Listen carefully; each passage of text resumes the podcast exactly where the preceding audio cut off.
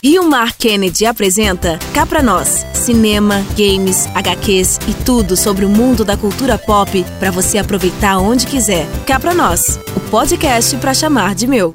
E é isso aí, ouvintes que acompanham o Cá Pra Nós, o podcast do Rio Mar Kennedy, certo? Esse aqui é o episódio 1, justamente gravado ao vivo, aqui nesse palco sensacional da parte de eventos do Rio Mar Kennedy neste evento incrível que está sendo um sucesso. Você perdeu, você não veio para esse evento, você perdeu. Esse podcast gravado ao vivo será justamente com um dos autores da HQ Turma da Mônica Laços, que deu origem a esse filme, dirigido pelo Daniel Rezende, que está fazendo um sucesso. Mas, se eu não me engano, a última vez que contaram, tinha mais de um milhão e meio de pessoas assistiram o filme. Gente, é gente pra caramba. E vamos lotar as salas de cinema com essa obra fantástica Quero chamar aqui no palco para brilhantar o nosso evento, Vitor Cafage.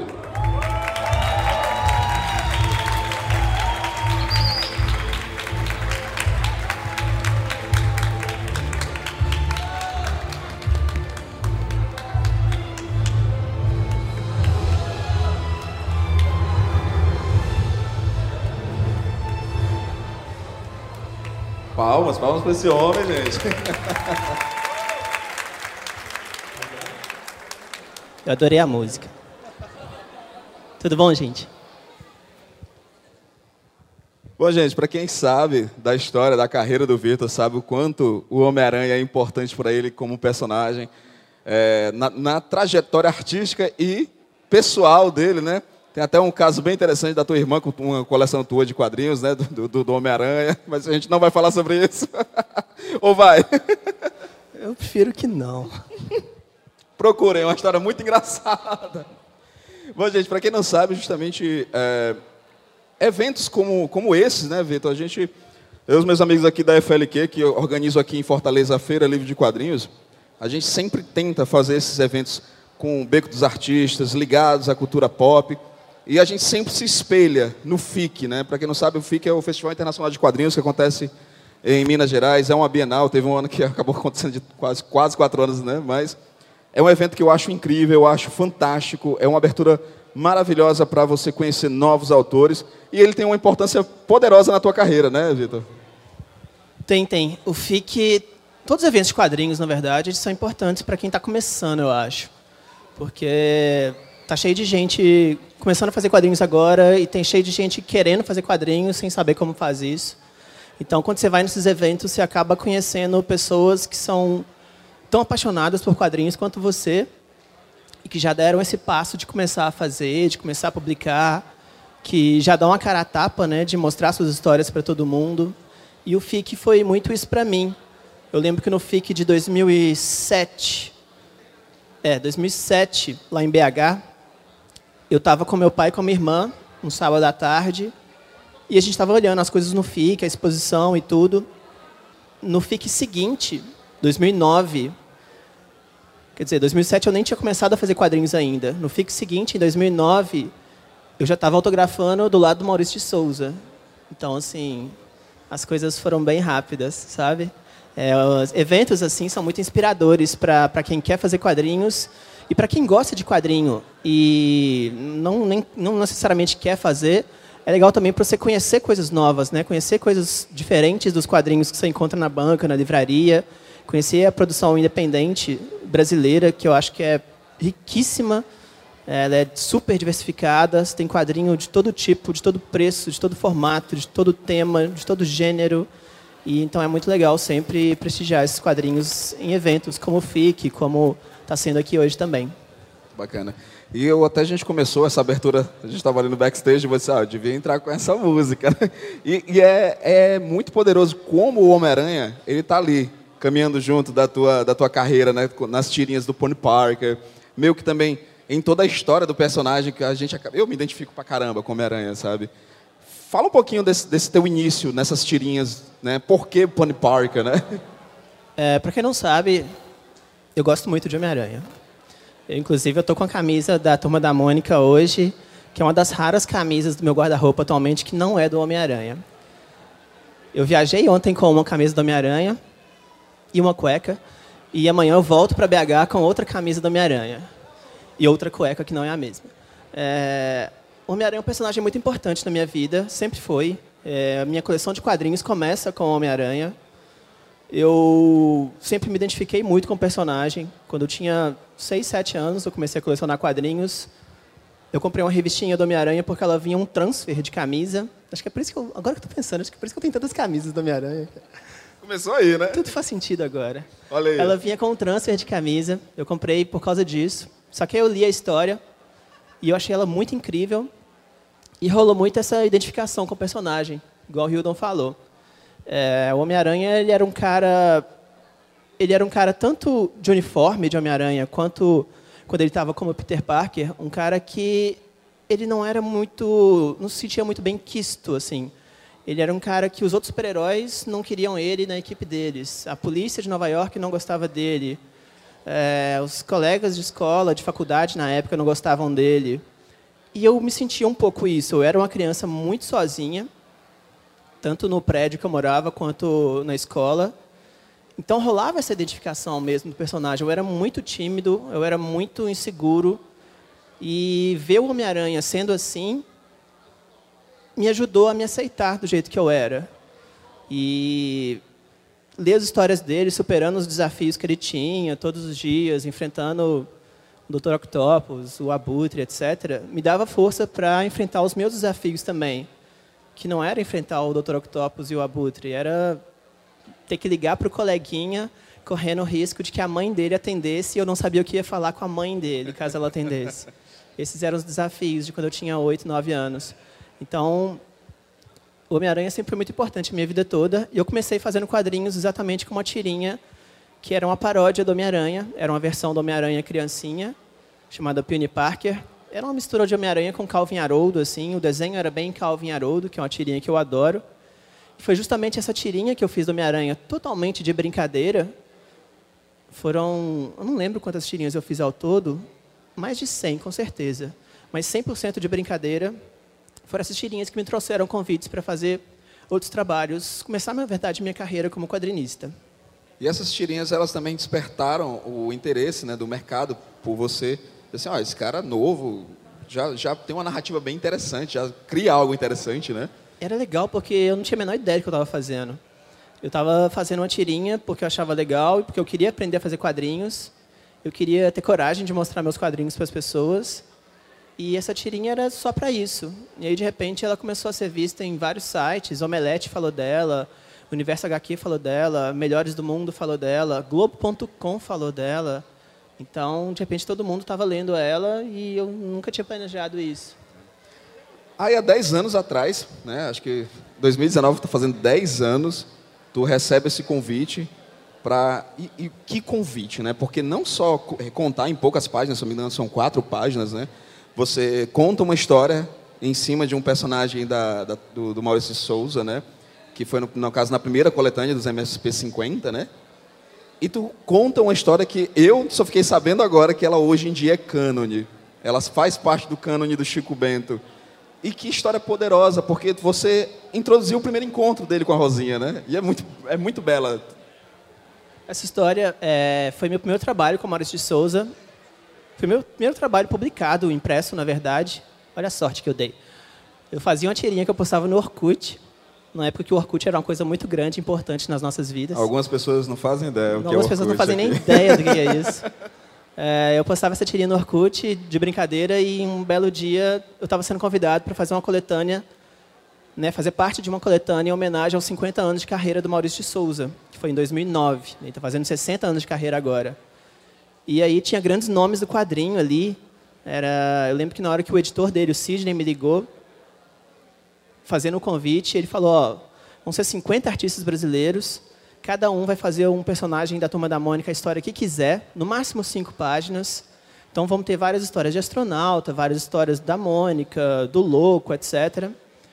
E eu já convidei grandes nomes do quadrinho nacional. Já, já chamei Ziraldo, já chamei Laerte, já chamei Fábio Moon, Gabriel Bar, Ivan Reis. E foi falando os nomes, assim. E eu estava só começando, sabe? E eu sempre fui muito inseguro, assim.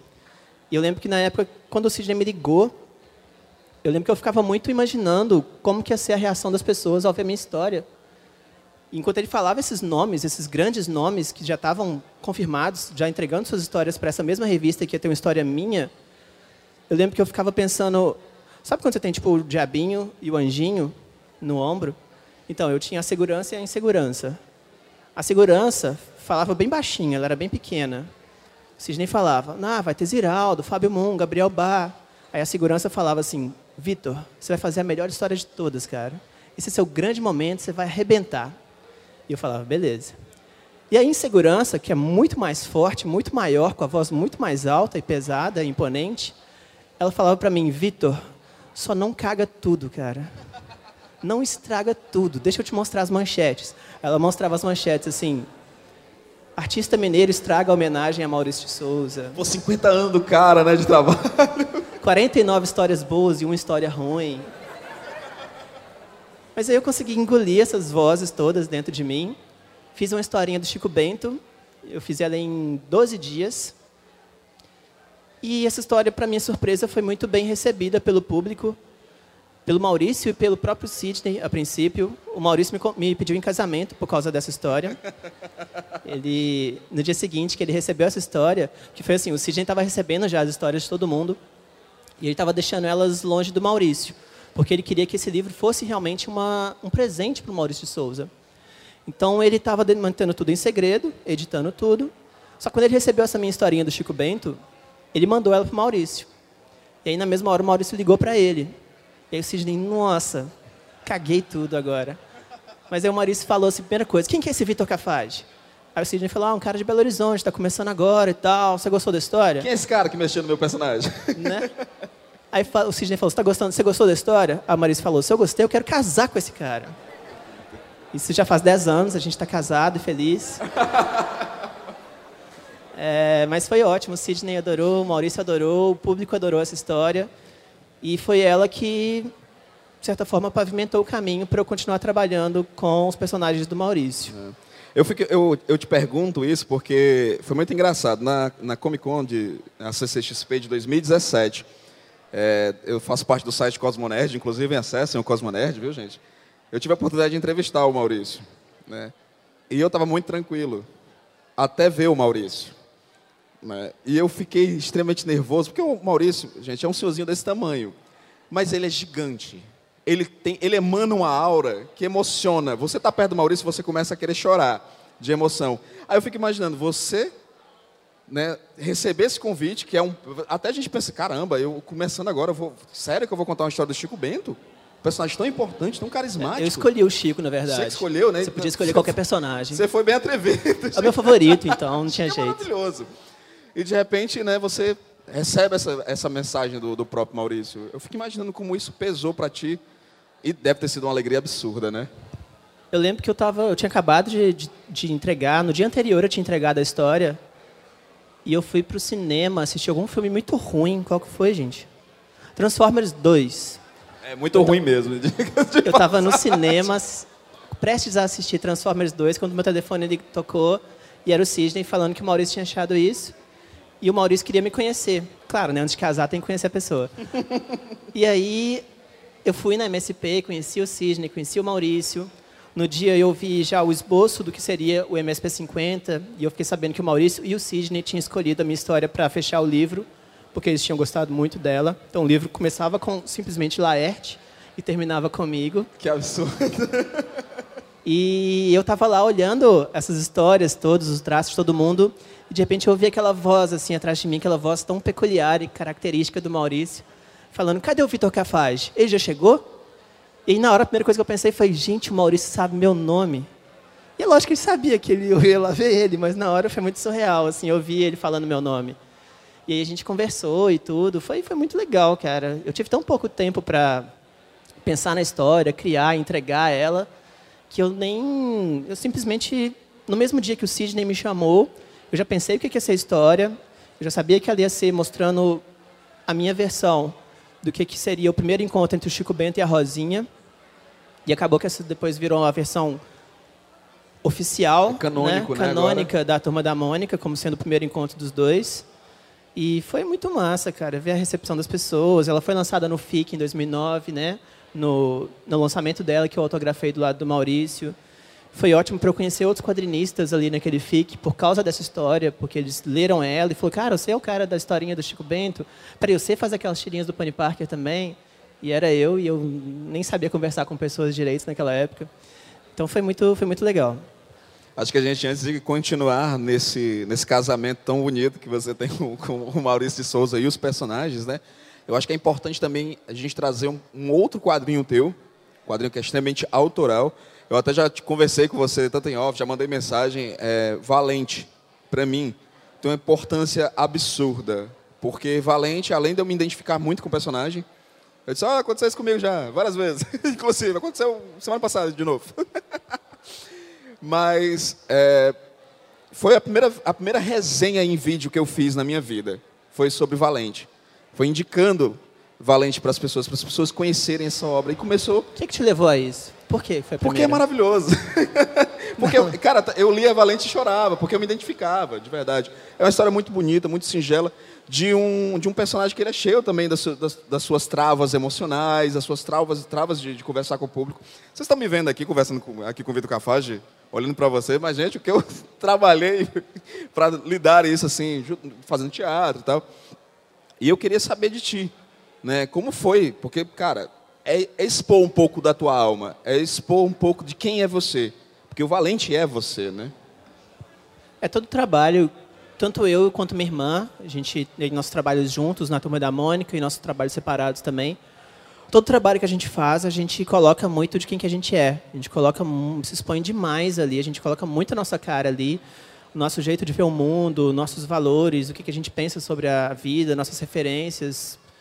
Então, todos que a gente coloca tem muito da gente. E o Valente mais ainda. O Valente é uma tirinha que eu faço, que sai no jornal o Globo, já há nove anos. E ela é quase que uma autobiografia.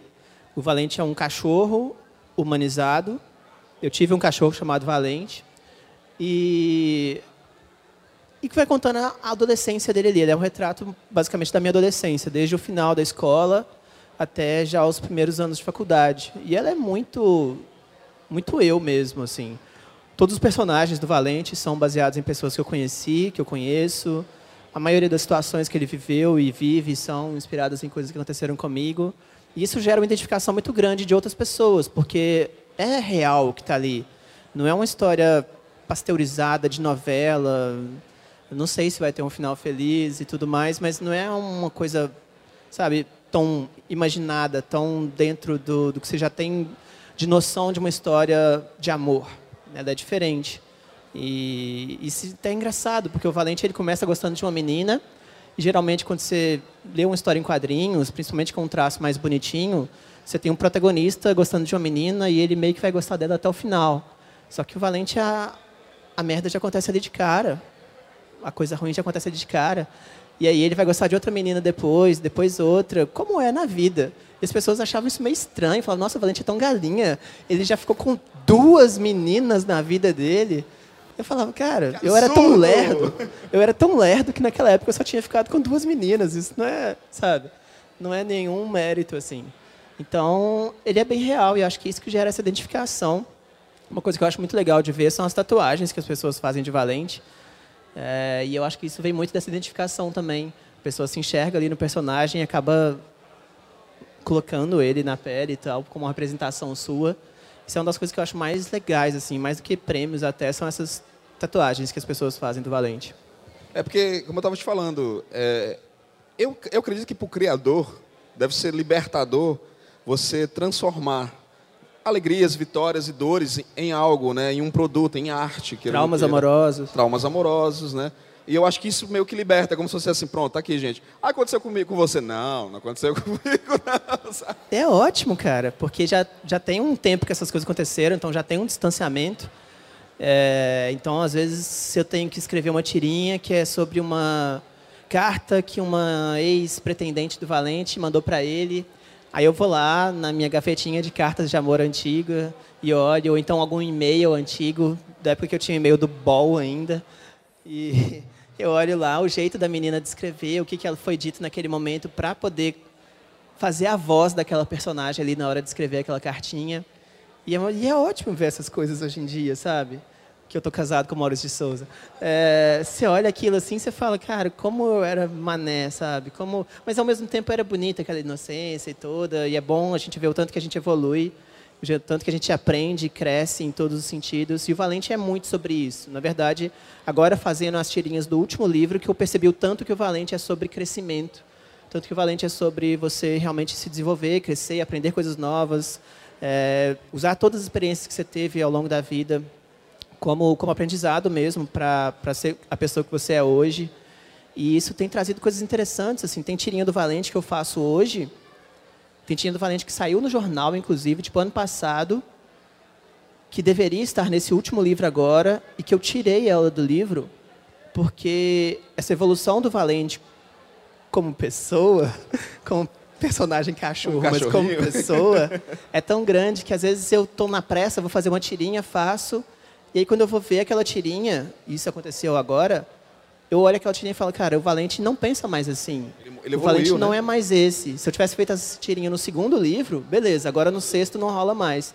Então, pena, saiu no jornal, mas no livro ela não vai sair, porque ela não faz mais sentido. Bacana. Então, tu está vindo agora com o desfecho, né? Vai ser o final de vai Valente. Vai ser o último. É, inclusive, dá aqui spoiler, né? O Valente vai se casar com o Maurício de Souza, né? Ainda já escolheu qual animal que o Maurício Souza vai ser? O Maurício vai ser um pandinha. um pandinha, muito bom.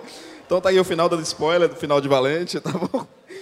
Vitor, agora eu quero falar um pouquinho sobre, que todo, acho que todo mundo está aqui muito curioso, que está bombando, cara. Eu estou impressionado e muito feliz é, de que a última vez que eu vi, um milhão e meio de pessoas viram, viram Turma da Mônica Laços no cinema, né?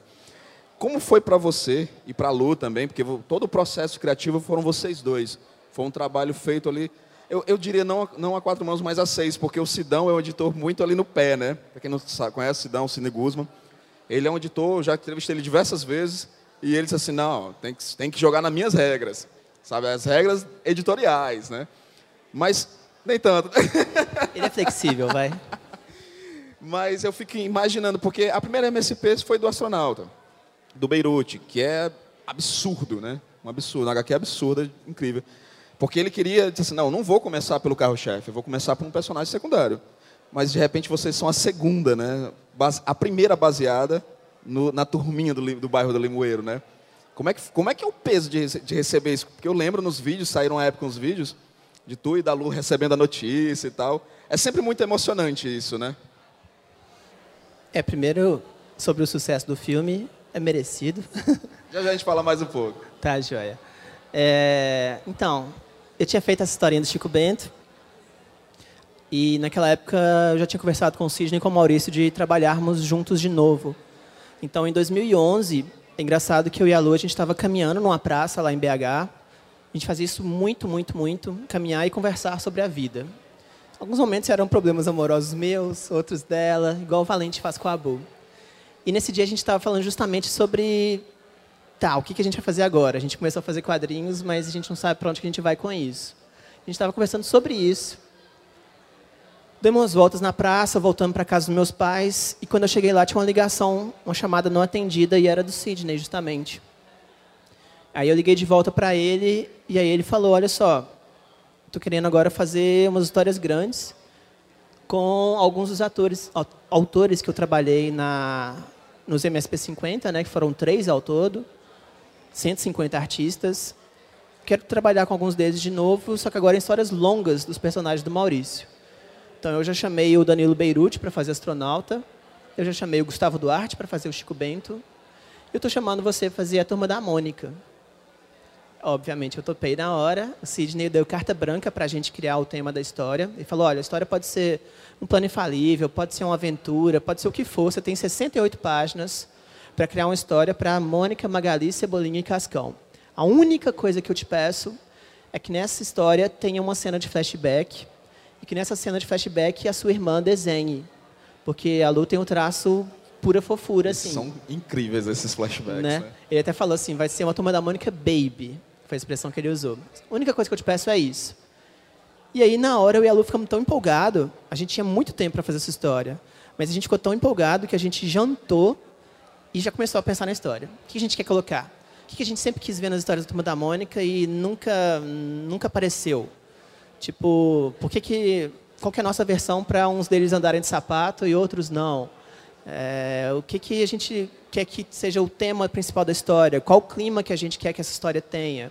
Então a gente pensou tudo já nessa primeira noite, a gente já sabia o que, que ia acontecer na história, a situação do Floquinho desaparecer, eles irem atrás dele. A gente queria, na verdade, um pretexto na história para mostrar a nossa visão do quarteto. A gente queria separar eles de todo mundo, separar, mostrar eles longe dos pais, longe da, das outras crianças ali do bairro. A gente queria eles longe de todo mundo para a gente mostrar quem que é Cebolinha, Mônica, Magali e Cascão.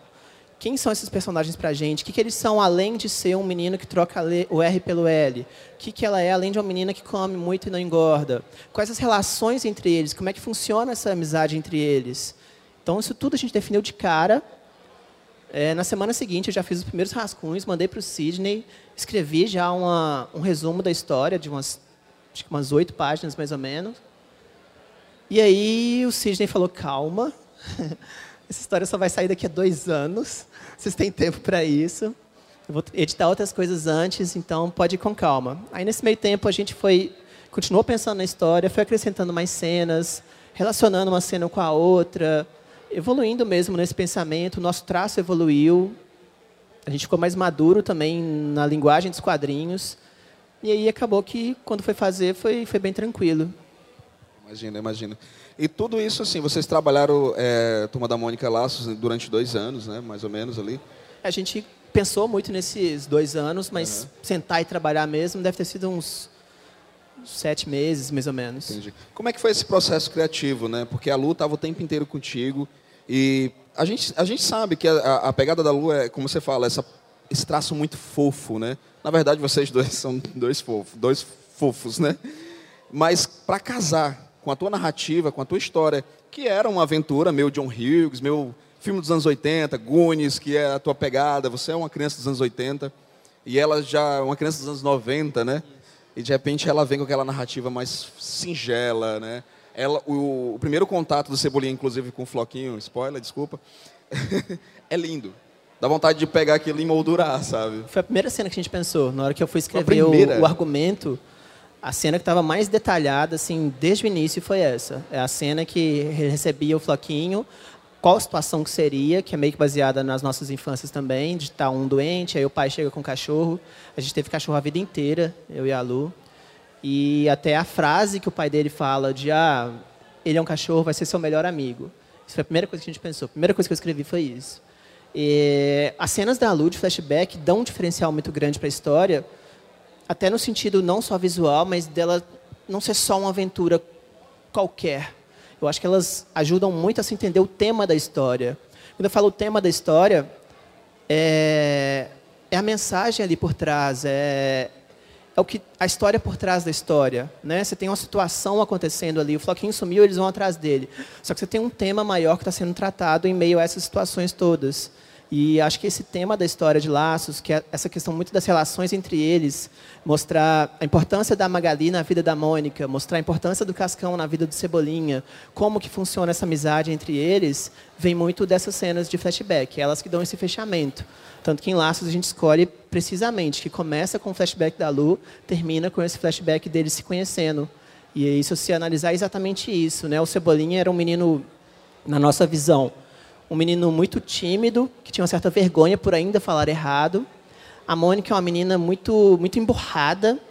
A Mônica tinha prisão de ventre na nossa história, para justificar, né? Ela ela está sempre enfesada e a, e a origem da palavra enfesado é, palavra é estar cheio de fezes, porque você não consegue fazer cocô. Você não sabe? É, então a Mônica está sempre muito brava.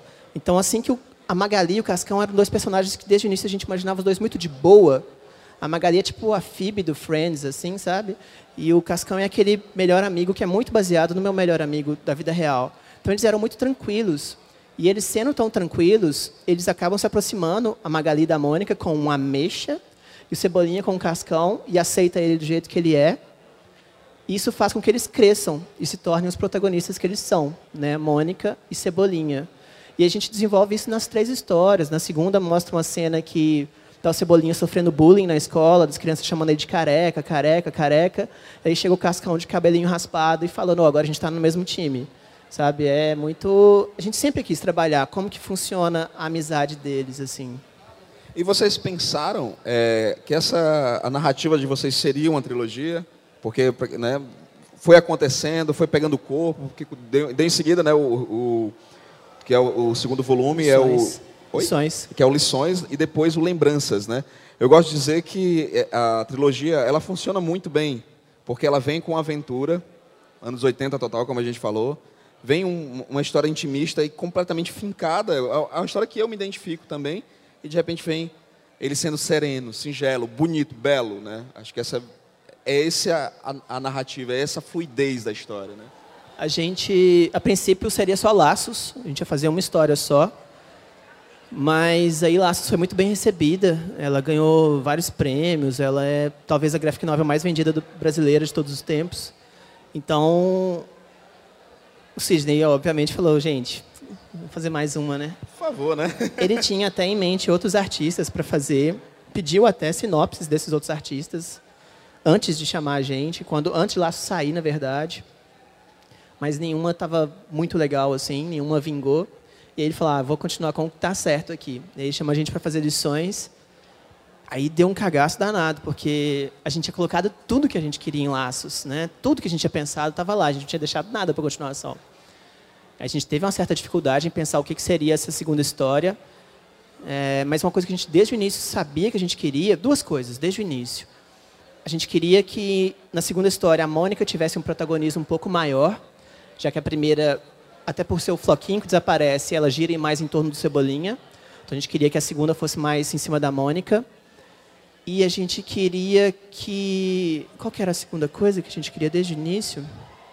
que ela não fosse igual a Laços. A gente queria que ela não fosse tipo, ah, agora o Mingau vai sumir e eles vão atrás dele e vão para um lugar ainda mais longe e vão se machucar mais ainda e vão viver mais noites fora de casa. Então, isso é as duas certezas que a gente tinha. Mas aí a gente releu Laços algumas vezes, viu de onde que seria o ponto de partida de, dessa segunda história. Foi difícil pra caramba pensar nela. E a gente acaba fazendo uma história muito mais intimista, como você mesmo falou. Uma história muito mais real para a gente, que é baseada também em coisas da nossa infância, mais da minha. É... E aí foi isso. Lições foi uma história muito difícil para mim, para eu fazer, até por lidar com essa pressão que eu me coloquei pelo sucesso de Laços e, e não querer decepcionar as pessoas depois disso, fazendo uma história tão diferente, mas ao mesmo tempo sendo sincero comigo mesmo, sendo fiel a mim mesmo e fazendo a história que eu achava que deveria fazer, sem querer caminhos fáceis, sem querer apostar nas coisas que deram certo na primeira história né, para a segunda. Aí fazemos a segunda, ficamos tranquilos de novo. Aí o Sidney. Isso, nessa, na verdade, nem teve convite, eu acho. O Sidney adora falar que Nerd adora trilogia. Então a gente já sabia quando fez a segunda que ia ter uma terceira. E aí, na terceira, logo que o Sidney oficializa, falando, gente, vamos fazer. Eu e a Lu conversamos, a gente fala, tá, mas vai ser uma trilogia mesmo, vai ser a última. Parte da gente falar isso, falar que aquela seria a última. E até por ser a última, foi mais tranquilo de fazer. Lembranças é uma história mais leve, ela é uma história mais divertida. Para mim, ela é quase que uma comédia. E eu acho que meu traço tinha evoluído de um jeito que eu consegui fazer mais expressões engraçadas nos personagens e tudo. Então ela foi bem mais tranquila do que fazer do que lições, que foi não só por lidar com temas que remetiam a coisas meio difíceis da nossa infância, mas também pela pressão do sucesso de Laços.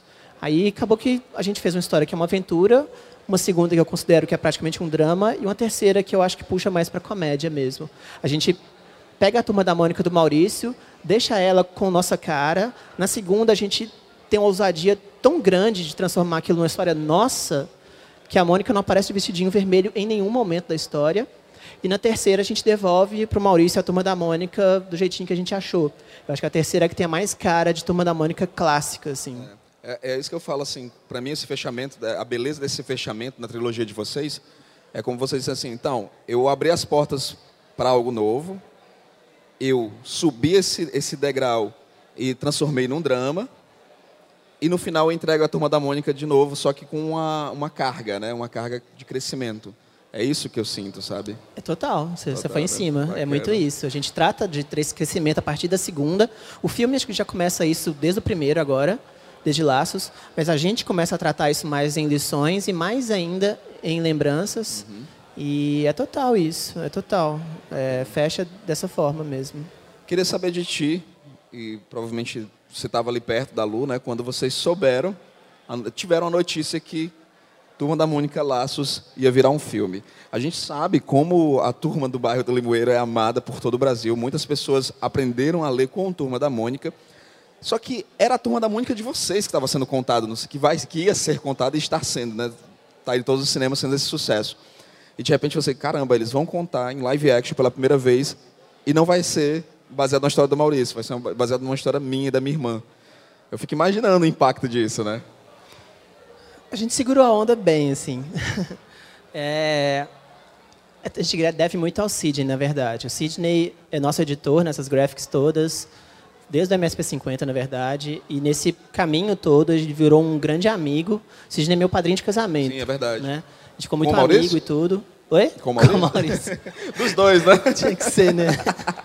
É, meu casamento real. É, e o Sidney, o filme também, a gente deve muito a ele. A produtora, ela tinha comprado os direitos de fazer um filme da Turma da Mônica, clássica, só que ela não fazia a menor ideia do que fazer com isso. Então, o Sidney me liga um dia falando assim, ó, tá vindo um pessoal aqui da produtora, é, eles vão vir aqui conversar sobre o filme, eu vou ver se eu consigo entrar lá no meio dessa reunião e mostrar laços para eles.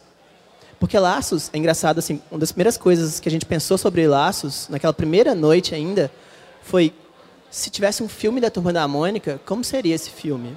Vamos fazer ele em quadrinhos? Vamos. Uma das primeiras coisas que a gente pensou. Então o Sidney consegue fazer isso, ele entra na reunião sem ser chamado, e no meio da reunião ele pega laços, coloca em cima da mesa e fala: dá uma olhadinha nisso aqui. E aí no dia seguinte produtor, os produtores voltam falando: o filme é esse, tá tudo certo, fechou aqui. E aí o Sidney me liga falando isso, e o Sidney gosta muito de um drama, só que ele não me engana mais, né? Porque já tinha anos que eu lidava com ele. Então ele liga falando com aquela voz triste, sabe? Vitor, deixa eu te contar um negócio aqui. Então, né, eu até consegui entrar na reunião e tal, tudo. E aí eu lembro que ele fazendo esse drama, eu já tinha certeza que tinha rolado, sabe? Então, assim, minha esposa tá. A gente estava viajando na época, era carnaval, assim. Aí minha esposa tá, e aí, e aí? E o Sidney fazendo aquele drama, e eu assim, rolou, rolou, rolou. E aí o Sidney falando, não, e eu deixei lá. E aí eles toparam, cara, eles vão querer fazer laços. Eu, uau, que surpresa, Sidney. Que legal, cara. E tudo. Não conta pra ninguém. não tava- não É, tava- nossa, uou. Aí ele falou, não conta pra ninguém tudo, mas vai, vai ser isso, vai ser laços e tal. Só que a gente ficou muito feliz, mas ao mesmo tempo a gente segurou muito bem a onda, eu e a Lu. Nossos pais, meu sogro, minha sogra, minha esposa ficaram muito mais pirados do que a gente. É, a gente guardou esse segredo por muitos meses, mas a gente estava sempre naquela. A gente sempre mantém as expectativas baixas em relação a tudo na vida. Então, tudo que aparecer é surpresa. Então, a gente estava meio que. Tá, será que vai rolar mesmo? A gente já viu várias vezes projetos, inclusive da Maurício Souza Produções, que eles falam, oh, vai rolar em uma animação 3D do penadinho e não sei o quê, mostra até a imagem e a coisa não vai para frente. Então a gente estava muito assim, tá, se tiver o filme, beleza, se não tiver também, tá tudo certo. Mas ao mesmo tempo, tinha um certo medo de que o filme realmente existisse.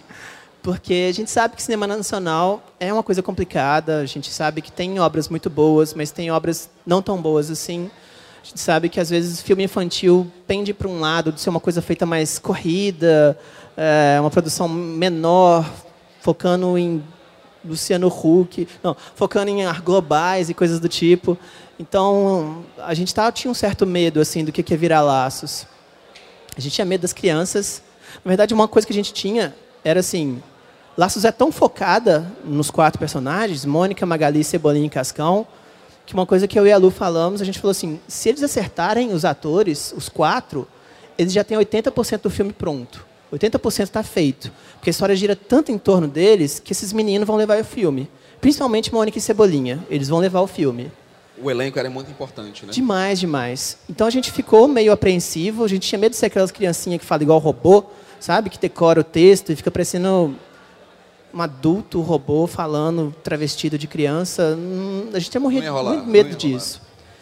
Quando o Daniel Rezende entra, a gente já dá uma tranquilizada muito grande. Excelente bingo, né, cara? O bingo é incrível. E o Daniel entra por amor ao projeto. Ele fica sabendo que vai ter o filme da Turma da Mônica e ele corre atrás da produção, corre atrás da MSP, porque ele queria dirigir esse filme de qualquer jeito. Porque ele adorava a Turma da Mônica e porque ele adorava laços. Não era um cara que estava querendo só por grana. Então, ótimo. Um cara super competente que está entrando de coração no projeto. Quando o Sidney, mais uma vez o Sidney, consegue, no dia que eles escolheram o elenco, né, os quatro atores Foi principais, lindo, né, cara? o dia que Foi eles lindo. conseguiram escolher eles, fechou. O Sidney tira uma foto escondida da tela e me manda essa foto com as carinhas dos quatro meninos.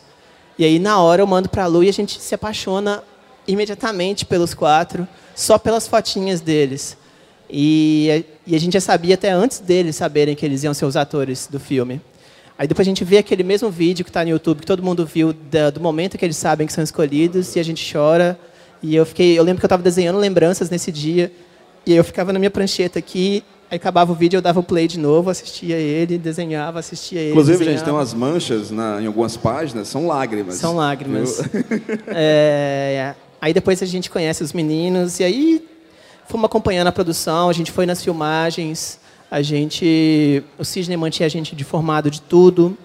A gente, naquele primeiro teaser que saiu, primeiro teaser que é que mostra eles andando nas silhuetas, a, a canequinha do cascão batendo e tal, ali eu já chorei horrores. Então, quando eu e a Lu, a gente estava já na pré-estreia, prestes a entrar na sala de cinema, já chorando, a gente já estava muito tranquila em relação ao filme. A gente já tinha muita certeza que a gente ia gostar.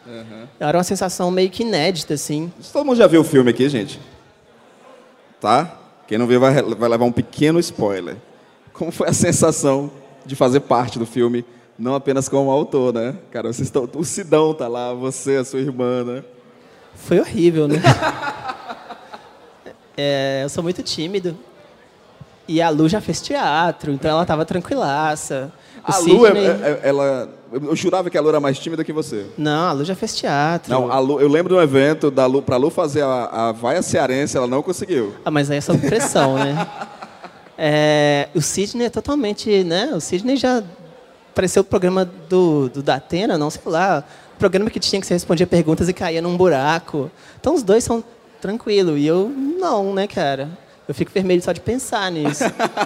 Então, assim, foi um dia maravilhoso que a gente teve lá. Se preocupa, não, vou ter mais filmagens. dois filmes, aí se prepara. Será? Vai ter. A gente passou um dia incrível lá nas filmagens, a gente conheceu os atores todos, né, os meninos, a gente se sentiu muito, muito, muito valorizado. O Daniel, pelo Daniel, pela produção, pelas próprias crianças, o tempo todo. Foi muito mágico, assim, até chegar a hora de gravar.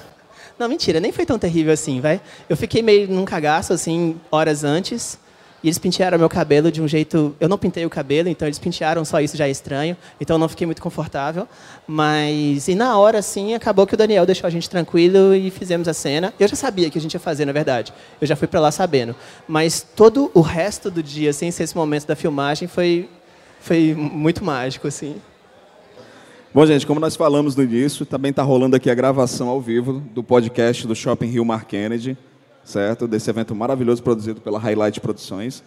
E como foi avisado no podcast, no número zero, nós abriríamos perguntas para o público e a pergunta de vocês vai sair no podcast. Então, eu quero saber aqui se tem gente que tem pergunta para o nosso querido Vitor. Tem uma galera. Pessoal da Highlight, vai logo catando gente aí. Ó, vamos, vamos começar aqui do início e depois vamos lá pro fundo. Vamos, vamos aqui. Opa, Vitor, tudo bom? Tudo já é. É, Qual é o teu nome? Manga. Manga? É, pode chamar de manga. Que legal. Beleza? Cara, eu, na verdade eu tenho duas perguntas. Qual o teu lance com empada? Certo. E segundo, se o Mel, é, ele é baseado em algum amigo teu, da realidade, alguma coisa, provavelmente sim, mas conta um pouquinho sobre esse personagem. Então, eu gosto muito de empadas. Eu não sei de onde que saiu isso, na verdade. É, Minha relação com empadas é essa, eu gosto muito delas. Eu tive uma é namorada empada, que né? gostava Empada é bom muito. pra caramba. Eu não sei como é que são empadas daqui. Eu já comi empadas ruins, muito farinhentas, assim. Mas lá em BH tem umas empadas muito gostosas, sabe? Olha aí. E eu tinha essa menina que era a dama do Valente, ela adorava empada também. Ela era dona da primeira comunidade de empadas do Orkut, inclusive. que tinha o slogan Coxinha que nada, a gente gosta de empada. Caramba, genial. É, então, eu gostava dela, eu gostava de empadas. Basicamente, era a única coisa que a gente tinha em comum eram as empadas. Então, foi uma coisa muito presente naquele momento do Valente. Eu como empadas até hoje, mas é, basicamente é isso. Não tem uma coisa mais profunda em cima delas. Elas não são uma representação maior da vida, nem nada assim. São só empadas mesmo. São só empadas. E, o Mel, o Mel é um cara real, como eu te mostrei agora a figurinha dele. Ele, eu tenho que segurar muito a onda na hora de fazer as tirinhas do Valente. Se eu colocar tudo que ele faz, vai ficar surreal demais para as tirinhas. Ela não vai sabe? acreditar. Vai parecer muito fantasioso, assim. Então eu tenho que fazer só as coisas mais, mais pé no chão, mais dentro da realidade, que ele faz, fala, comenta e tudo mais. Ele é, ele é bem pior do que aquilo, na verdade. Pronto. Próxima pergunta, acho que tinha uma, alguém tinha mais aqui na frente? Temos aqui, depois pula para o rapaz, depois a minha querida ali. No caso, eu, quando comecei a ler, quando mais criança, eu comecei a ler as revistas do Maurício, de, começando pela Turma da Mônica. Então, assim, é, atualmente a gente está com o mangá do, da Turma da Mônica Jovem, né? E depois do filme da Turma da Mônica Laços, assim, é, essa onda de livre action é, que veio, começou com a Disney, né? E depois foi passando para outras coisas. Aí surgiu a Turma da Mônica e eu não conhecia o tra teu trabalho, mas eu eu curtia a Turma da Mônica quando era criança, ainda curto. E eu fiquei abismada com o filme, foi perfeito. Também acho. Concordo As crianças 100%. foram ótimas. Aí eu queria perguntar assim, é, se for realmente ter uma continuação, é, vocês vão participar dos outros filmes? É, obrigado você ter gostado tanto do filme. E eu agradeço até em nome da, de quem fez o filme, na verdade, né? Porque a gente... É legal isso porque... Eu adorei o filme, sabe? Eu gostei muito mesmo. Ele falou comigo demais. Que nem eu falei antes, eu e a Lu já subimos para o cinema com muita tranquilidade e muita certeza que a gente ia gostar. Só que foi muito além, cara. É, não é exagero para mim, eu posso falar isso, assim, com toda a sinceridade do meu coração, que Laços é o meu filme favorito da vida atualmente, tá? Eu não considero ele uma coisa minha, mas eu considero uma coisa meio que feita para mim, sabe? Então por isso para mim ele é tão especial. Eu não, não falo, por exemplo, eu não sei colocar as graphic novels que eu e a Lu fizemos entre as minhas favoritas do selo. É estranho para mim falar ah, minhas três favoritas são Chico Bento, aqui e Laços. Eu nunca coloco as minhas por conhecer todo o processo, por saber como que eu cheguei nas soluções que eu cheguei ali. É diferente porque foi eu que fiz. Então é, é bizarro. Eu não vou colocar obras minhas entre coisas que eu gosto muito. Só que o filme Laços eu consigo ter esse distanciamento, sabe? Porque não fui eu que fiz. Foram pessoas que fizeram baseados numa coisa que eu fiz. Então, eu acho o filme maravilhoso, de verdade. Eu acho que eu consigo ver todo o coração que todo mundo teve ali tudo pensado, muito, muito bem pensado, na verdade. Trilha sonora, fotografia, os quatro meninos, sabe? A direção do Daniel, a Fafá Renault, que faz a, a mãe do Cebolinha, ela é excelente. O Rodrigo Santoro, tudo no filme eu acho muito maravilhoso. E, e é isso. Então eu quero que o filme faça muito sucesso, sim. Acho que ele merece muito, fazer muito sucesso, mais que 2 milhões até. Nós estamos com um milhão e meio na última, na quarta-feira, então já tem mais um pouquinho. É, eu acho que ele merece tudo de bom que, que vier pela frente para ele. As pessoas que fizeram o filme merecem. Parece que essa semana foi confirmado que vai ter uma continuação. Eu não sei o que eu posso falar muito além disso, mas acho que foi confirmado sim uma continuação. É, vai ter que ser feito rápido, porque os meninos estão crescendo muito rápido. É sempre essa problemática de você trabalhar com atores que são tão bons, mas são, são pequenos e de Não, repente. você olha, né? você olha, eles divulgaram os testes do- deles no, no YouTube, né? Os testes da Julia que faz a Mônica, do Kevin que faz o Cebolinha, de todos eles. Você vê o tamanho que eles estão nos testes, pro tamanho que eles estão no filme, para como eles estão hoje, eles já cresceram pra caramba, assim. Então, vai ter uma continuação. Ela vai ser filmada muito em breve. Já está sendo trabalhado em cima dela. Na verdade, já tinha um certo trabalho acontecendo desde que Laços estava sendo filmado, que é a escolha de locações, essas coisas. E eu acho que por enquanto é isso que eu posso falar. Bacana, bacana. Temos mais um rapaz aqui, tem uma pergunta. Aí depois já fica o microfone que atrás dele também tem. Oi, Vitor. Meu nome é Roger e primeiro é um prazer muito, muito grande estar te vendo aqui, porque eu sou muito fã do teu trabalho, mesmo, mesmo, tanto do Laços, Valente.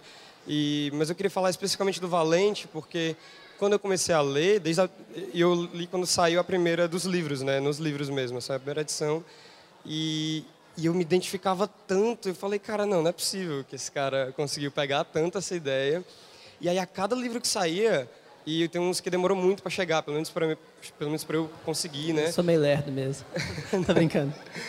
E aí eu notei uma evolução muito grande de narrativa mesmo, de história, como a cada quadrinho, não só a história mudava, os personagens evoluindo como naturalmente evoluem, mas na tua forma de contar a história mesmo. No, no último Laços, ou, no, perdão, no último Valente que tem, é, tem uma cena maravilhosa, maravilhosa que eu, eu, eu fiquei encantado, que ele está andando na floresta, né? Ele vai acampar e ele começa a lembrar.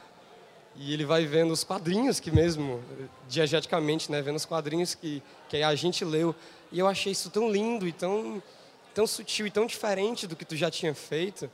Aí eu queria saber como foi esse processo todo em toda, acho que no, na turma da Mônica deve ter passado muito por isso também. Mas como é que é esse processo de evolução de narrativa? E depois também eu queria saber se tu ia dar uma tirar uma fotinha. Lógico. Só respondendo já também uma pergunta dele, que a gente não informou. No término do painel aqui com o Vitor, a gente já está finalizando. Vão ter a sessão de autógrafos, certo? A gente vai colocar a mesa do Vitor aqui, porque ele, como ele gosta de desenhista, né? Gosta de fazer um autógrafo especial para cada pessoa, a gente vai botar uma mesa e vamos formar aqui uma fila. Assim terminando, eu já peço para vocês organizadamente formarem a fila aqui na frente, tá bom? Por favor, Vitor. E aí a gente tira foto também. É, então, cara, eu tenho meus momentos, sabe? É engraçado, assim, porque, deixa eu ver como é que eu vou falar sobre... Tem essa evolução natural, você estar tá fazendo aquilo né, há muito tempo, então a prática vai te fazendo melhorar. É, eu não sei falar exatamente de onde que vem essas ideias boas, assim. É, é engraçado, tem um amigo meu que estava falando outro dia, assim, ele leu, acho que o Quarto Valente, e ele, na verdade, ele é marido de uma, de uma amiga minha, que foi até minha sócia e tudo, e ele falou assim, cara, como assim? Eu falei, o que, que foi? Ele, não, cara, porque eu conheço você, Vitor. Eu sei que você não é nada genial, cara. Eu converso com você, eu convivo com você. Você é um cara 100% normal. Como é que você faz uma tirinha igual essa, igual essa, igual essa? Aí eu falo, eu não sei, cara. São as horas que eu fico sozinho que vem essas ideias. Essa específica que você está falando, do Valente, eu gosto muito dela também. Veio muito daquela analogia do carrinho, do carrinho de fricção que a Bu fala com ele, né? Fala assim, dá um passo atrás para você poder ir para frente.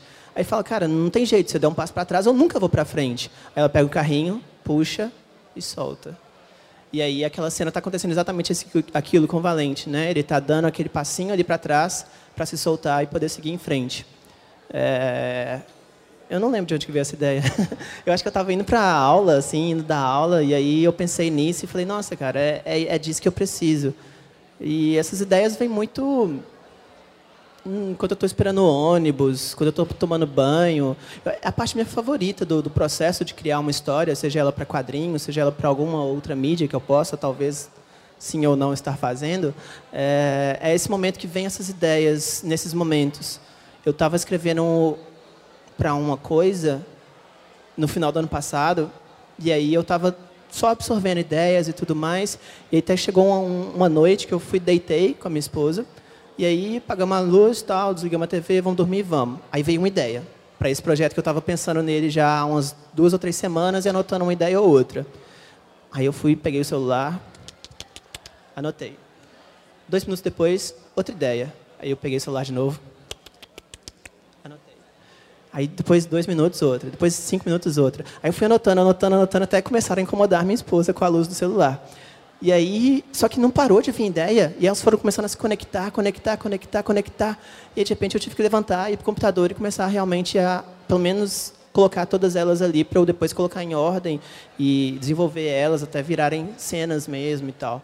Então são nesses momentos de de estar tá sozinho que vem essas coisas, essas ideias, mas ao mesmo tempo é importante ter os momentos que eu estou fora de casa, que eu estou com meus amigos, para ajudar para que nesses momentos de solidão essas ideias apareçam. Isso foi, acho que foi em janeiro, foi logo depois do Réveillon que eu passei com meus amigos. A gente foi para o sítio de um deles e ficou lá quatro, cinco, seis dias. Então, logo depois disso veio esse monte de ideia que foi se conectando e, e surgiu. Então, assim, é um pouco dessas duas coisas. A vivência que você tem, o convívio com pessoas, te dá inspiração e tudo. E esses momentos de solidão também, te ajudam bastante a ter essas ideias e fechar elas melhor. E, ao mesmo tempo, a questão da narrativa vem, vem da prática mesmo. Né? Já era o quinto livro do Valente, então, graças a Deus, eu tinha aprendido algumas coisas nos quatro primeiros. Próxima pergunta. Oi, boa tarde. Ei. Queria primeiro é, meu nome é Sara, queria te agradecer pelo teu trabalho. Você tá vestida de Hilda? Sim. Que coisa chique, eu quero tirar uma foto com você. Também quero tirar uma foto contigo. Sim, é, primeiro agradecer pelo teu trabalho. Eu comprei laços quando lançou, comprei lembranças, comprei lições hoje. Assisti o filme, chorei com minha mãe, escrevi um texto enorme no Instagram, muito emocionado. É, então, primeiro te agradecer, porque sem o teu trabalho da tua irmã isso não estaria acontecendo é, e perguntar um pouco do que é que tem teu, assim, do que é que pode ter vindo da tua vivência pessoal na trilogia, porque tu agora falou também que era uma criança muito solitária, e no Lições a Mônica passa muito tempo sozinha. Aí eu fiz esse link, queria saber o que mais que tu trouxe teu de pessoal para as histórias. É, a relação Cebolinha e Cascão é muito pessoal. É, eu era aquele menino meio criado em apartamento, sabe? Meio egoístinha, meio dentro do mundo dele e tudo mais. E eu vejo o Cebolinha meio assim. Cebolinha, para mim, ele é um quase que um Lex Luthorzinho que está ali. Só que ele teve amigos bons que levaram ele para o bem, sabe? Mas eu era esse menino muito muito fechadinho em apartamento, egoístinha e tudo mais. E aí, de repente, eu conheço o Jaime, que é a inspiração do Esopo no Valente. Sim.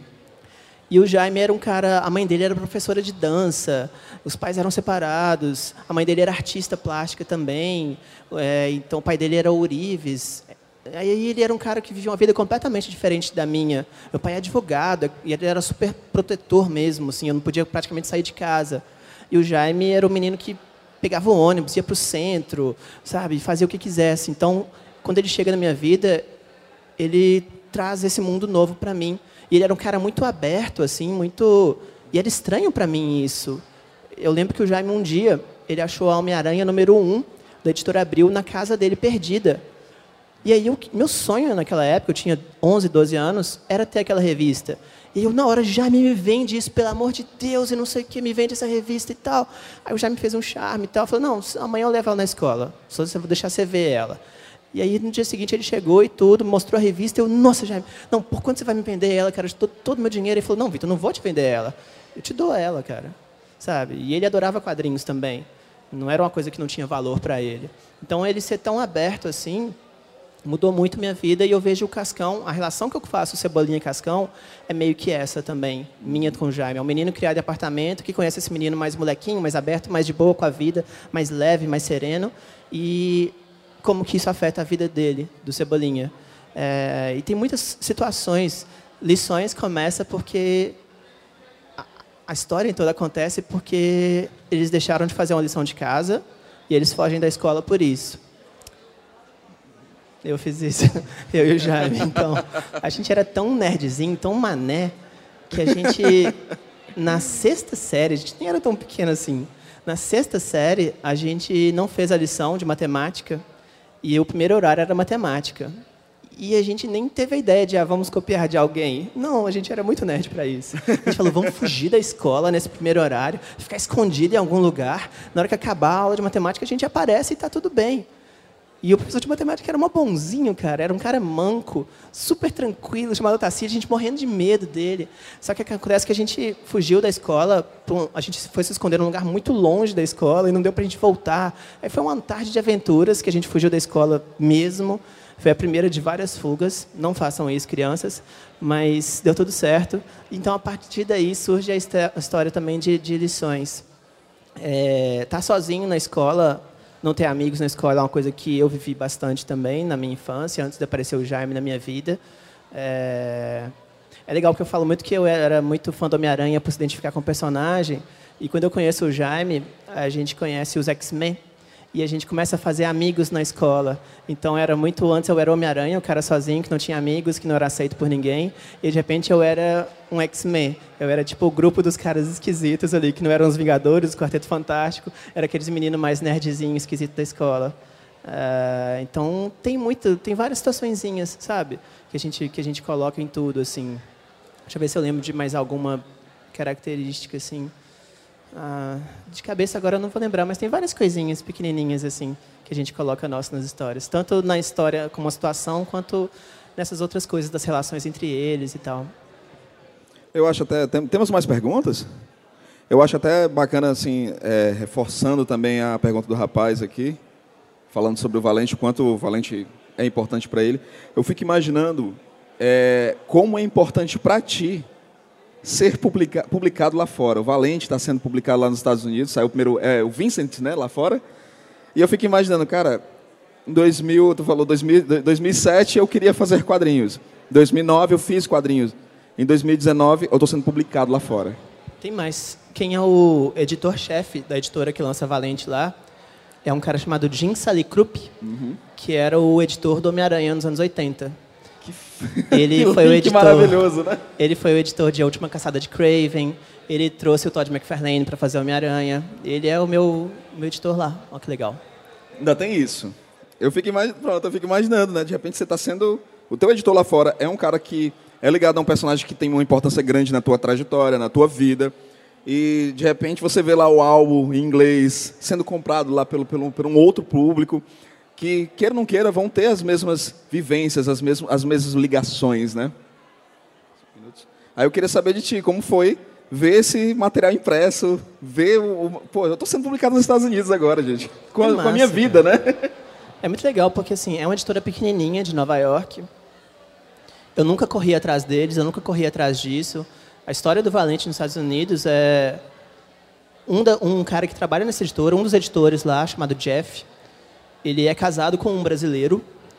E aí ele estava em São Paulo, de férias, e passou numa loja de quadrinhos e falou, tá, deixa eu ver uns quadrinhos aqui brasileiros. Aí ele comprou vários. Um dos que ele comprou era o Valente 4.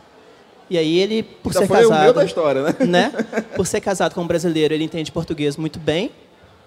E ele conseguiu comprar pelo Mercado Livre, com outras pessoas, os três primeiros. Ele falou, cara, isso é muito legal, tem que vir para cá. Então ele mandou um e-mail perguntando se já tinha fechado esses direitos com, algum, com alguém, não tinha nada. E aí foi um processo natural e tranquilo. É muito massa ter o Valente lá, assim. É... Eu vou em Nova York esse ano para Comic Con. Eu vou dar participar de um, de um tipo um bate-papo assim, igual a gente está fazendo aqui num museu lá em Nova York na época da Comic Con, já fui convidado e para falar sobre Valente, quadrinho nacional e tudo. Então, é uma editora pequenininha, o que eu acho até que tem um charme, assim, eu acho legal isso, porque eles têm um tratamento especial que uma editora grande não conseguiria dar para mim. E o livro ficou muito bonito, eu pude participar da escolha do papel, o papel da capa, tudo passou por mim, ficou bonito, cara. Ficou muito bonita, ficou muito bonita Então, foi muito legal. É muito, eu não sei, eu estou absorvendo as coisas ainda. Tudo, é, sabe? O filme mesmo. É muita mesmo. coisa acontecendo, né? É muita coisa e eu não parei, cara. Desde que eu comecei a fazer Penny Parker, por exemplo, eu tô doido para aprender a desenhar digital, assim. Só que eu não parei desde que eu comecei a fazer Penny Parker, que eu desenhava com Bic. Então, eu nunca tive a chance de parar. Não, vamos tirar uns dois meses aqui para me acostumar com o digital. Uhum. Eu não uhum. tive isso ainda. Agora que eu vou ter quando eu acabar o Valente. Então agora eu quero dar um novo passo no meu trabalho, assim mesmo, sabe? Eu quero tratar de outros temas, quero, quero me soltar um pouquinho de tudo que eu fiz até agora. Eu considero como, fosse uma, como se fosse uma fase 1 do Marvel Studios até agora, Sim. entendeu? Foi uma fase 1, agora, depois terminando o Valente, vai vir uma fase 2 da minha vida, com outros projetos de quadrinhos e de outras coisas. Mas tudo está sendo muito, muito especial, está sendo tudo muito legal. Eu queria ter chance de absorver mais as coisas, ter mais tempo para isso. Mas mesmo sem ter tanto tempo para absorver as coisas, está sendo massa. É uma sensação muito. Você já viu aquele filme Quem Quer Ser um Milionário? Sim, maravilhoso. Que no final do filme ele responde as perguntas e parece que elas foram escolhidas pelo universo para ele, baseado na vida dele. Então a sensação que eu tenho é um pouco essa, de que minha vida inteira, de certa forma, me preparou para estar tá vivendo o que eu estou vivendo nesses últimos anos, desde que eu comecei a fazer quadrinhos. E é uma sensação de que eu estou no caminho certo. Bacana. Vitor, é, tu tá vai lançar agora o capítulo final, será, de Valente, né? Vai lançar esse último capítulo. O que, que tu está vendo no teu futuro, nos quadrinhos? Se você quer fazer algo mais autoral, ou se você quer ter, ter a oportunidade... Eu acredito que desenhar uma história do Homem-Aranha para ti seria algo maravilhoso, né? Eu comecei a fazer quadrinhos porque eu queria desenhar para Marvel, né? Uhum. E aí as minhas ideias mudam. Quando eu começo a fazer o Penny Parker, eu percebo que eu gosto mais de escrever do que de desenhar até. É, que era uma coisa que eu não sabia. Isso aprendi fazendo. Foi descobrindo no processo. Isso. Mas aí de uns anos para cá, eu diria que desde 2015, mais ou menos para cá, essa vontade de fazer Homem-Aranha para Marvel voltou muito forte. Ela está muito forte. É... Eu acho que eu vou fazer Homem-Aranha, queira a Marvel ou não. Eu quero fazer e eu vou fazer, ninguém vai me impedir de fazer isso, oficial ou não. É... E eu quero ter liberdade, assim, sabe? Na verdade, eu não quero criar expectativas em relação aos meus próximos trabalhos. Eu não quero, ao mesmo tempo, ser conhecido como o cara que faz histórias fofinhas de, de crianças ou de cachorrinhos e tal e ficar fazendo só isso por causa disso. E ao mesmo tempo também eu não quero rejeitar isso completamente, só para falar, não, eu não sou isso, sabe? Dar uma Miley Cyrus assim, não, não sou mais criança, eu vou ficar pelada, vou... não, não quero isso também. Dançar quero pelado numa bola extremos. gigante, né? E essa música é massa. É... Gosto muito. E aí eu não quero, sabe, nem ser definido por uma coisa, nem pelo oposto dela. Então eu não quero gerar expectativas em relação ao meu trabalho. Eu quero fazer o que eu achar que eu tenho que fazer na hora, tendo crianças ou cachorrinhos ou não tendo. Eu quero evoluir muito meu traço. Isso é uma coisa que eu quero muito parar uns meses, copiar uns artistas que eu gosto só para mim mesmo, Legal. sabe? Testar técnicas diferentes é, para porque se eu ficar sabendo fazendo as mesmas coisas o tempo todo, ou Valente ou Turma da Mônica, aquilo acaba te limitando, né? Em termos de temas que você está tratando, em termos de, de traço também que, que você faz ali com o com, com seu desenho. Então eu quero ter essa liberdade agora, trabalhando com independente, trabalhando com editora, trabalhando se vai ser quadrinho, se vai ser outra coisa. Eu não sei ainda, assim. Eu tenho planos para isso tudo, mas eu não sei qual dessas ideias vai fechar primeiro, qual que vai calhar de acontecer primeiro. Uhum. Mas eu quero muito fazer com tranquilidade. Sim, eu acho importante. que uma coisa que mais pega atualmente é essa pressão em relação à, expectativa que se tem em cima do que eu vou fazer agora. Isso me pegou muito forte na criação de lições, me derrubou de um jeito muito forte, assim, de eu querer nunca mais fazer quadrinhos. Foi mesmo. Isso foi embora, passou, eu gostei de fazer lembranças, mas foi muito essa coisa de, tá, as pessoas estão esperando isso de mim, mas eu quero fazer isso. E aí, como é que eu lido com isso? Tá, as pessoas gostam do meu trabalho por causa disso. E se eu fizer isso? Então, é difícil quando você faz um primeiro trabalho. No processo, eu posso estar viajando, tá, gente? No processo, quando você está fazendo um primeiro trabalho, ele é só seu.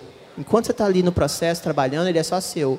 Quando você entrega ele, ele vira das pessoas. Cada um vai ler aquilo ali, absorver as informações de algum jeito, ter uma leitura daquilo ali e aquilo virou delas.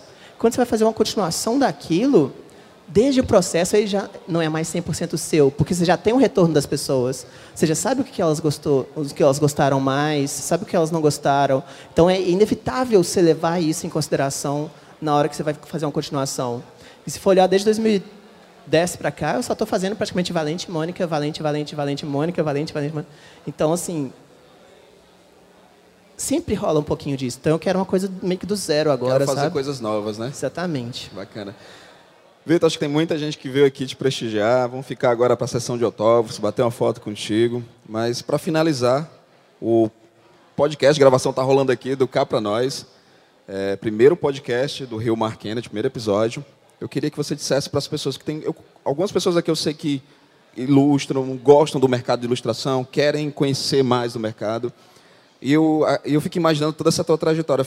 Queira ou não queira, 10, 12 anos, desde 2007 para cá Qual é a mensagem que tu, tem, tu entrega? Né? A tua carreira é tão é, é, é, nova e ao mesmo tempo um peso absurdo, né? Eu queria que tu dissesse o que, o que essas pessoas que querem trabalhar com quadrinhos, querem trabalhar com ilustração, ou mesmo querem fazer algo, né? Ah, eu acho que não só para quadrinhos. Se você quer fazer uma coisa. A vida, né? É, se você sente que você tem que fazer uma coisa. Eu sou formado em design gráfico. Assim que eu terminei a faculdade, eu não pensava em fazer quadrinhos mais.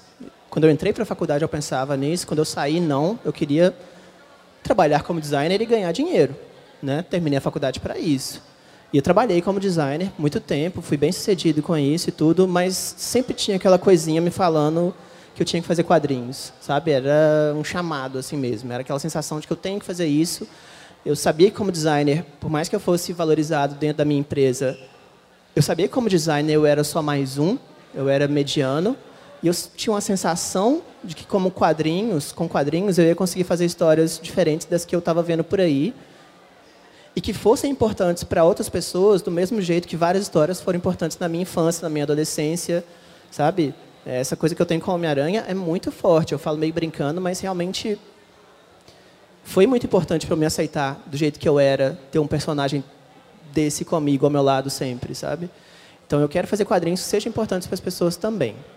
É, se você quer trabalhar com qualquer coisa, você sente que tem que fazer, vai de coração, sabe? Se prepara para isso. Eu me preparei, eu, eu juntei dinheiro um tempo para poder largar meu emprego e tentar fazer quadrinhos. Eu acho que você tem que ser sincero sempre. Eu vejo, às vezes, pessoas dando conselhos para... Ah, você quer ter mais like no Instagram? Desenho que está na moda. Acabou de sair a terceira temporada de Stranger Things, vai desenhar Stranger Things. Acabou de sair que a Natalie Portman vai ser o Thor, vai desenhar a Natalie Portman de Thor. E eu não concordo com isso. Eu acho que se você gosta muito de Stranger Things, vai desenhar Stranger Things. Se você adora a Natalie Portman, como eu adoro, gosta do Thor e acha muito massa ela ser o Thor no quarto filme, vai desenhar isso, mas não para ganhar like. Eu acho que tem que ser muito sincero o tempo inteiro com você, principalmente, porque as pessoas vão conseguir enxergar isso. As pessoas que eu vejo de sucesso têm muito isso no trabalho deles. Isso conta muito. Tem um menino chamado Piccolo, que tem 2 milhões de seguidores no Instagram, e, particularmente, eu não acho o traço dele nada demais para justificar 2 milhões. Eu acho ele bom, mas nada para 2 milhões de, segui de, seguidores. Mas o trabalho dele tem uma sinceridade Sim, muito grande. É muito sincero. Ele não pegou o que estava na moda ali, vou desenhar aquilo. Ele pegou Novos Titãs porque ele gosta disso. Botou em roupas casuais porque ele gosta disso, se interessa por isso, se interessa por tênis, roupas dos anos 90. Então, é, é sincero. Dele, é sincero, sabe? É, faz então, acho que você tem que ser dele, né? sincero, né? sabe, no seu trabalho sempre. E tentar, cara. Eu comecei a fazer quadrinhos com 30 anos. Eu tinha 30 anos quando parei e falei, vou fazer quadrinhos agora. Para muita gente isso seria tarde demais. Né? E eu hoje com 41, acho que eu estou só começando. E eu com 30 anos parei e pensei, daqui a 30, daqui a pouquinho eu vou estar com 60. Legal se eu nem tiver tentado, do pessoal quando você disse que tinha 41. Eu tenho 41 anos, gente. Quadrinhos mantém a gente jovem. É. Olha eu aqui, tô beirando os 40 interna, também. Olha só, criança interna. Então, nunca é tarde para começar. E é isso. E se for praticamente quadrinhos, essa coisa da sinceridade na hora de contar suas histórias, no tipo de traço que você vai usar, tem traço para tudo no quadrinhos e que funciona bem para diferentes tipos de histórias, né? Não tem um jeito certo de desenhar. Então é isso, gente. Basicamente é isso. Bom, gente, encerrando aqui o nosso painel, o nosso papo com o Vitor Cafage. Quero agradecer. Muito bom. Eu quero agradecer em especial o Shopping Rio Mar Kennedy, a Highlight Produções, certo? Que, olha, esse evento maravilhoso, com feira de quadrinhos, lojistas ali vendendo artigos de cultura pop, artigos nerds. Temos aqui o nosso Beco dos Artistas, um espaço que eu particularmente, em todo evento, é o espaço que eu mais vou, que eu fico apaixonado pelas artes, pelas pessoas que produzem quadrinhos. Esse aqui, gente, foi o, o primeiro episódio do Cá Pra Nós, o podcast do Rio Mar Kennedy certo? Quero agradecer todos que estiveram aqui e até a próxima. Tô? Obrigado, gente. Muito bom. Cá pra nós, o podcast para chamar de meu.